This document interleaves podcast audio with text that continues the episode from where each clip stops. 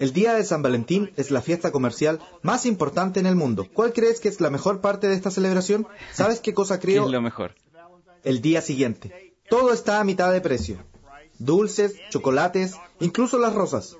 Creo que, probablemente, habla tanto del valor del día como cualquier otra cosa. No hay duda. Parece que bajan los precios en todas estas fiestas. En realidad, el día después de Pascua, Florida, Halloween, día de San Valentín, es más importante porque los dulces están a mitad de precio que cualquier otro día por el motivo de la celebración. ¿Y de dónde viene esto? Provienen de prácticas y costumbres arraigadas en el paganismo, y entendemos que a muchas personas no les importa, pero a Dios sí le importa. Su palabra nos muestra que debería preocuparnos también.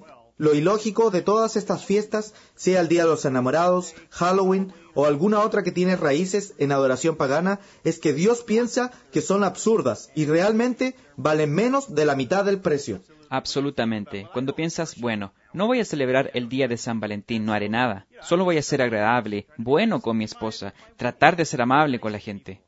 Pero espera un segundo, no calza con lo que Dios dice. He aquí lo que menciona en Jeremías 10.2.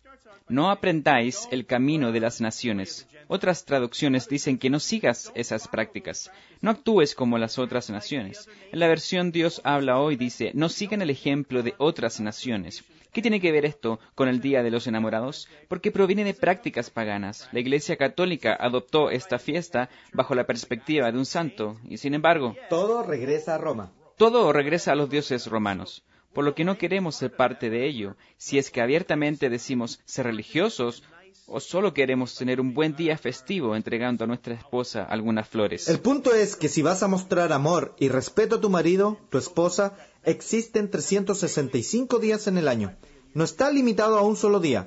Y desde luego, no aceptes un día que tiene orígenes paganos e intentes hacerlo algo, cuando verdaderamente, en la realidad de nuestra sociedad, se vuelve nada más que una estrategia comercial absurda como la realidad de salir al día siguiente y encontrar todo a mitad de precio, aun cuando hayas ahorrado un poco de dinero para ese día. Correcto. Libérate de eso. Es un día festivo con descuentos. Deshazte de todo. Ama siempre. No seas mísero y haz lo correcto. No adoptes esas prácticas de ninguna forma. Aléjate de ellas en tu vida y serás mucho más feliz. Esto es VT Daily. Acompáñenos la próxima vez.